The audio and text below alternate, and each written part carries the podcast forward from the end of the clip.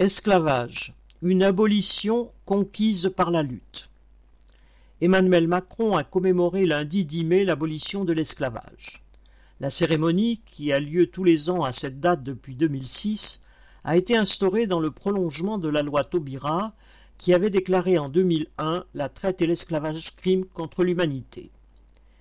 Si cette journée permet d'évoquer les horreurs de la traite négrière, elle n'est pas faite pour rappeler ce qui peut servir aux exploités d'aujourd'hui, le fait que les esclaves ont conquis cette abolition par la lutte. La date officielle de l'abolition de l'esclavage dans les colonies françaises est le 27 avril 1848. C'est ce jour-là que Victor Schellcher, l'un des principaux abolitionnistes français, signa le décret y mettant fin.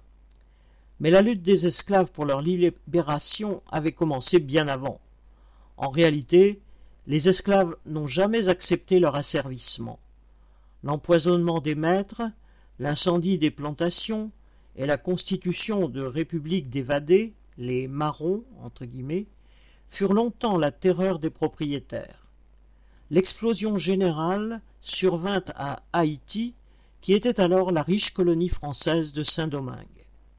C'est en effet dans les îles à canne à sucre des Antilles que s'est forgée la fortune de la bourgeoisie française et qu'est née la richesse des ports de traite négrière comme Nantes ou Bordeaux, dans des plantations où les planteurs clouaient au sol les esclaves rebelles pour les fouetter à mort. Cette continuité entre la bourgeoisie actuelle et ses ancêtres esclavagistes, les représentants actuels de la bourgeoisie française se gardent bien de l'évoquer. L'esclavage fut aboli une première fois dans les colonies françaises le 4 février 1794, au point culminant de la Révolution française, abolition qui devait autant au désir des membres de la Convention de s'appuyer sur les esclaves contre les troupes anglaises qu'à l'œuvre des abolitionnistes. Mais lorsque Napoléon tenta de restaurer l'esclavage en 1802, son armée fut balayée d'Haïti par celle des esclaves. En Guadeloupe, en revanche, les troupes de Napoléon réussirent à reconquérir l'île en massacrant six cents esclaves révoltés.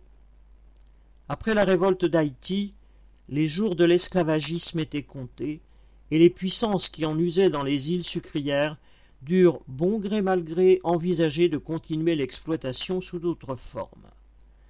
L'esclavage fut aboli dans tout l'Empire britannique en 1834 à la suite d'une révolte en Jamaïque. En France, il fallut attendre la Révolution de février 1848 et la présence d'abolitionnistes au gouvernement provisoire qui dirigea le pays jusqu'en mai. Et encore, les esclaves de Guadeloupe et de Martinique durent se mobiliser pour garantir que le décret soit appliqué et éviter tout retour en arrière.